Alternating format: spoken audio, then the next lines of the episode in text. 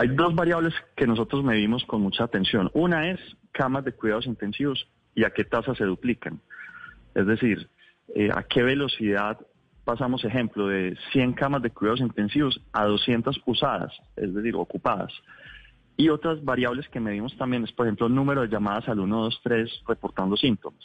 Otra es la positividad de las pruebas.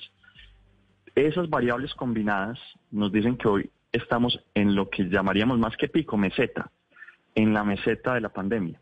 Ahora esas mesetas son el resultado de eh, lo que uno podría llamar un sistema en equilibrio. Hoy hay un equilibrio, tenemos unas cuarentenas por la vida, la gente está disciplinada, está siendo juiciosa con los bioprotocolos. Si la gente se desjuicia, pues obviamente eso sube y por eso también tomamos la decisión que donde veamos una fiesta, les vamos a cortar la energía a esa casa, porque pues las fiestas son las que nos hacen daño, pues a las fiestas hay que empezar a darles un golpe ahí.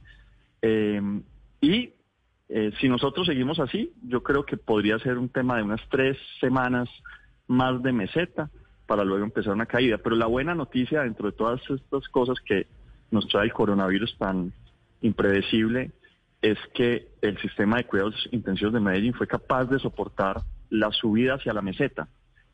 Y que dado que ya estamos en la meseta, pues estamos un poco más tranquilos, nos levantamos un poco más tranquilos todos los días en relación a, si las camas van a alcanzar o no. Van a alcanzar, están alcanzando y, y por el contrario tenemos una reducción de número de camas de cuidados intensivos.